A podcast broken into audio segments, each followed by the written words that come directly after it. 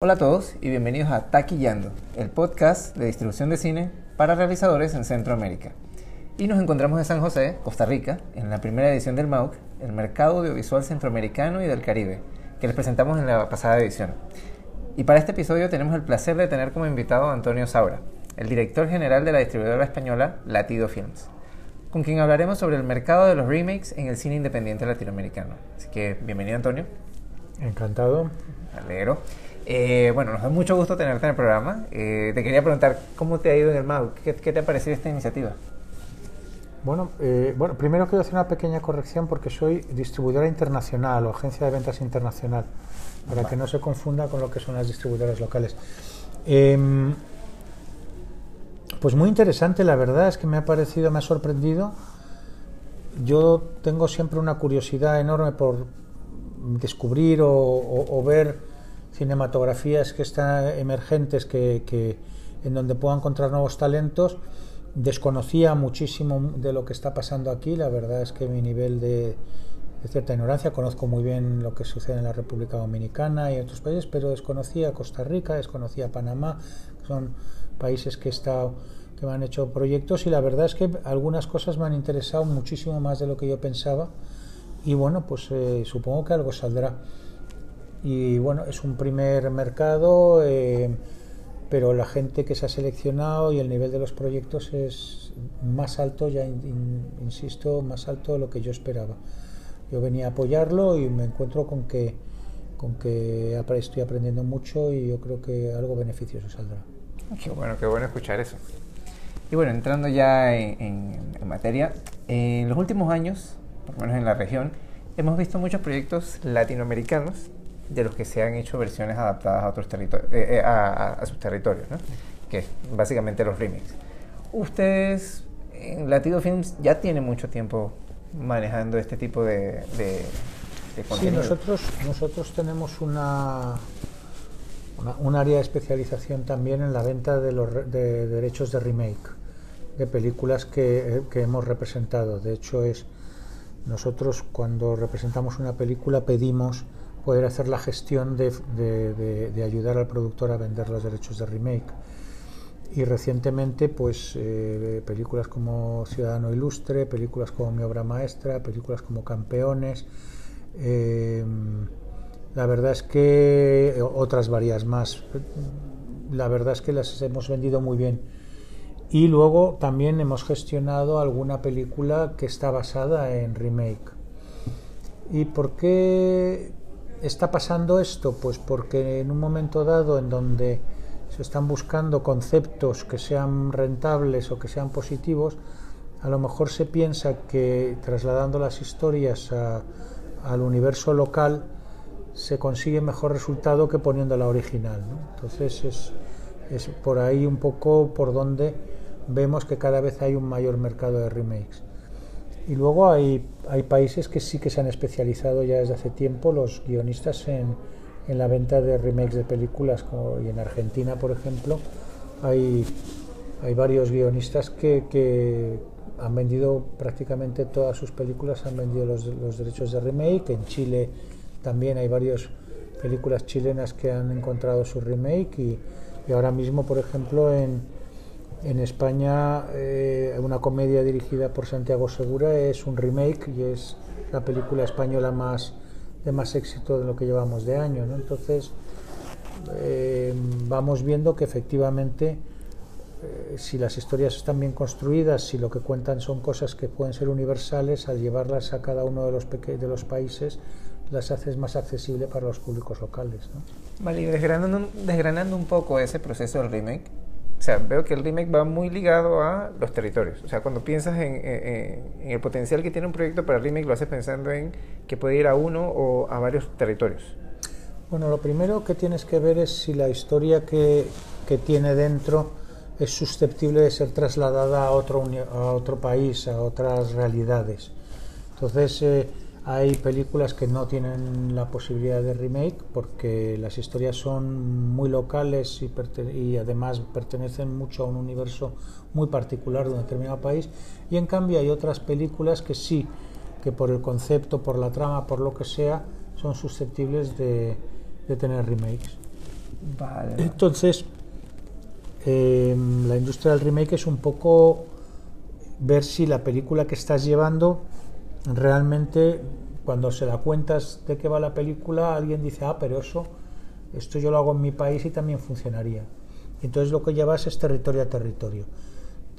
Ahora bien, si vendes un remake a Estados Unidos, normalmente, y, esa, y ese remake se hace con algún tipo de estrella americana, normalmente en ese momento se paraliza cualquier posibilidad de que vendas a otros territorios porque la fuerza de, del mercado americano, del cine americano, pues hace muy difícil que luego puedas hacer un, un, remake. Y de hecho el cine americano eh, no vende remakes, o por lo menos que yo sepa, vende muy pocos remakes porque sus películas son ya suficientemente poderosas en sí mismas. En cambio, puedes tener de cinematografías más pequeñas o que tienen más complicaciones, cuyos eh, actores o actrices no son tan conocidos, pues mejor puedes vender esos remakes y hacer un dinero que beneficia al, escritor, beneficia al productor y beneficia a todos los que han invertido en, ese, en esa película. Vale, y, y ustedes exactamente cómo se involucran en un proyecto de remake. Ustedes compran los derechos para el remake, ustedes los venden. Pues nosotros cuando contratamos la representación, porque en realidad nosotros somos representantes de las películas en el mercado mundial, intentamos conseguir los mejores acuerdos posibles en la venta mundial de esas películas. No somos los dueños, sino los representantes. Ah. Lo que nosotros pedimos es que se nos deje también de representar el derecho de remake. Nosotros, eh, en ese sentido, la propiedad del derecho normalmente es compartida entre guionista y productor eh, o guionista, director y productor. Normalmente son eso. Nosotros lo que queremos es tener la certeza de que se nos deja negociar eso para que luego el productor y el guionista, según el acuerdo que tengan, se puedan repartir ese beneficio, el beneficio de esa venta. Vale, vale. Y en el mercado de los remakes, en tu experiencia, ¿se desarrolla más en el entorno teatrical o también en el VOD o no hay ninguna diferencia? O sea, hablo también como para... Vamos, en el...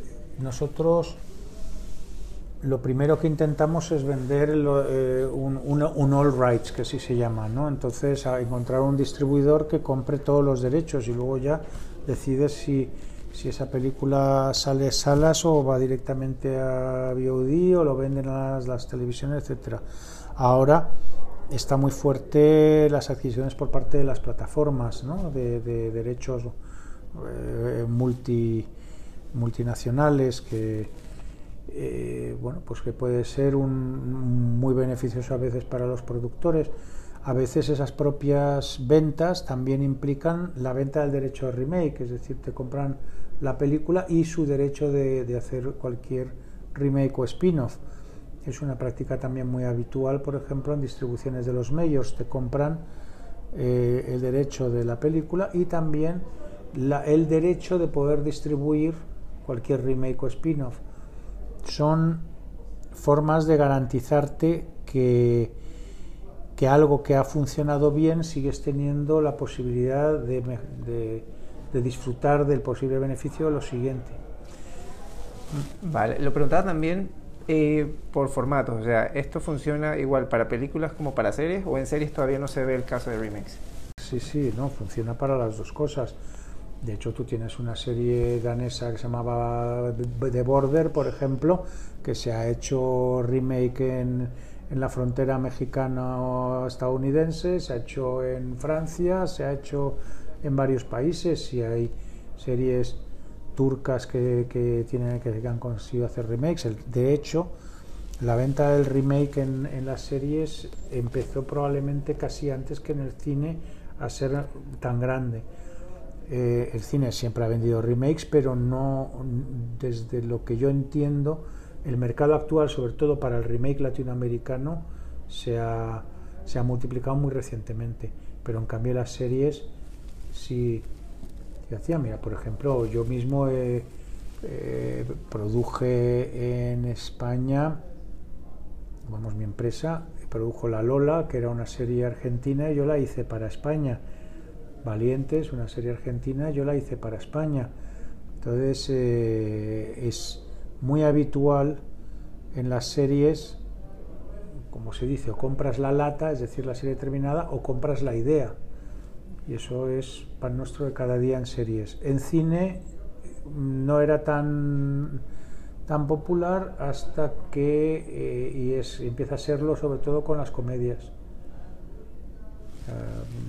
Sí, sí mayormente acá hemos visto que comedias y que thrillers son como que los géneros de los que más se hace remakes. Claro. ¿Hay algún género del que no tú, no tú no recomendarías o tú si ves un proyecto y dices, no, este género no hago un remake? Pues hombre, cualquier drama personal autoral. Yo no me veo que no se pueda hacer un, un, remake de Roma o, o, un remake de Amarcor de Fellini, ¿entiendes? Eh, hay, hay cosas que no que el género más dramático, el género, las películas más autorales, pues es muy difícil hacer un remake. En cambio, películas que tienen son más de idea, de concepto, de acción, pues es más fácil hacer remake porque básicamente lo que estás hablando es de una base de estructura dramática que vas a imitar con unos personajes. Es difícil hacer un remake de obras personales. Vale, vale.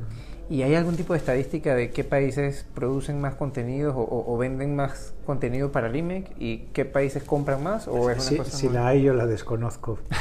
yo te puedo decir que veo Argentina vendiendo mucho remake, veo Chile ahora vendiendo remake, veo Francia vendiendo mucho remake, veo Italia vendiendo mucho remake, pero no te sé decir la estadística.